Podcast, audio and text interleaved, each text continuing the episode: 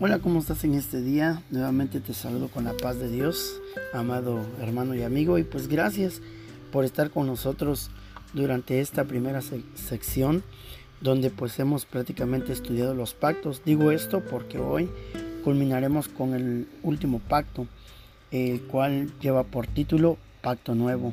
Y vamos a comenzar y nuevamente gracias por sintonizar nuestros audios. Pacto Nuevo.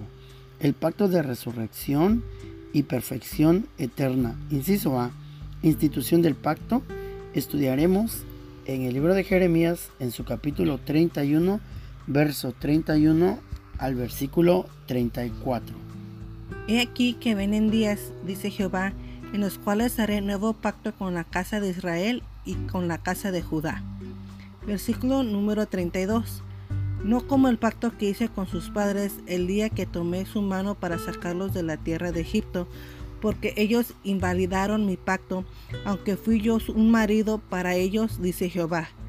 Versículo número 33. Pero este es el pacto que haré con la casa de Israel después de aquellos días, dice Jehová. Le haré mi ley en su mente y la escribiré en su corazón, y yo seré a ellos por Dios, y ellos me serán por pueblo. Versículo número 34.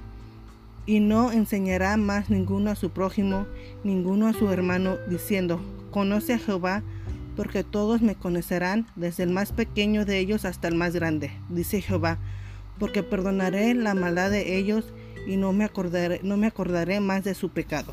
Amén. Muy bien. Y también escucharemos el libro de Hebreos en su capítulo 8, versos 8.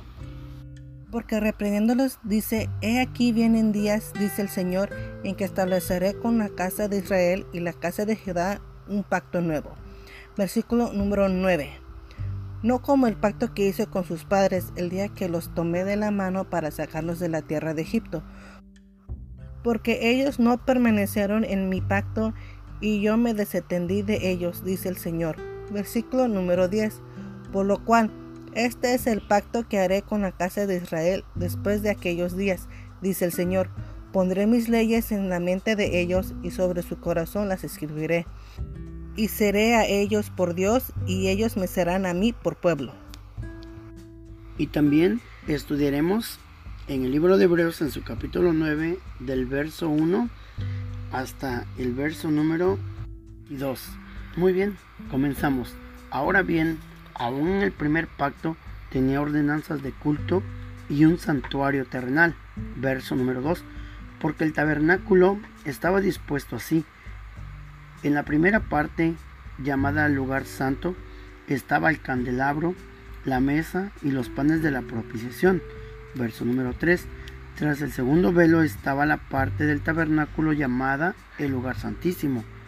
Versículo número 4 el cual tenía un incensario de oro y el arca del pacto cubierta de oro por todas partes, en la que estaba una urna de oro que contenía el maná, la vara de Aarón que reverdeció y las tablas del pacto. Versículo número 5.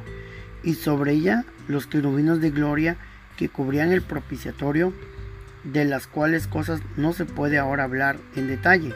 Verso número 6. Y así dispuestas estas cosas, en la primera parte del tabernáculo entran los sacerdotes continuamente para cumplir los oficios del culto. Verso número 7. Pero en la segunda parte, solo el sumo sacerdote una vez al año, no sin sangre, la cual ofrece por sí mismo o por los pecados de ignorancia del pueblo. Versículo número 8.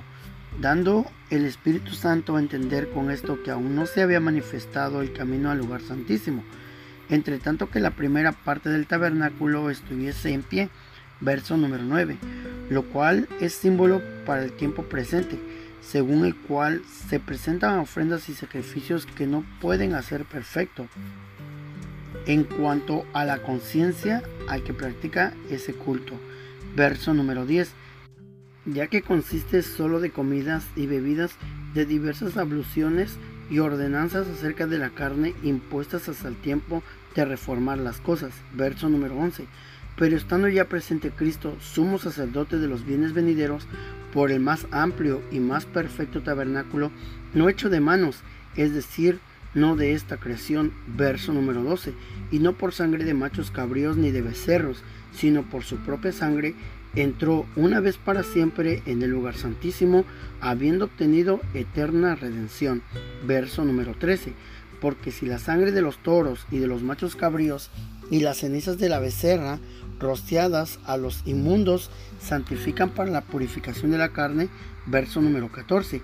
Cuanto más la sangre de Cristo, el cual mediante el Espíritu Eterno se ofreció a sí mismo sin mancha a Dios, limpiará vuestras conciencias de obras muertas para que sirváis al Dios vivo. Verso número 15. Así que, por ese mediador de un nuevo pacto, para que, interviniendo muerte para la remisión de las transgresiones que había bajo el primer pacto, los llamados reciban la promesa de la herencia eterna. Versículo número 16. Porque donde hay testamento es necesario que intervenga muerte del testador. Verso número 17. Porque el testamento con la muerte se confirmará, pues no es válido entre tanto que el testador vive. Verso número 18. De donde ni aun el primer pacto fue instituido sin sangre. Verso número 19 porque habiendo anunciado Moisés todos los mandamientos de la ley a todo el pueblo, tomó la sangre de los becerros y de los machos cabríos con agua, lana escarlata y hisopo, y roció el mismo libro y también a todo el pueblo. Verso número 20, diciendo, esta es la sangre del pacto que Dios ha mandado. Verso número 21. Y además de esto, roció también con la sangre el tabernáculo y todos los vasos del ministerio. Versículo número 22.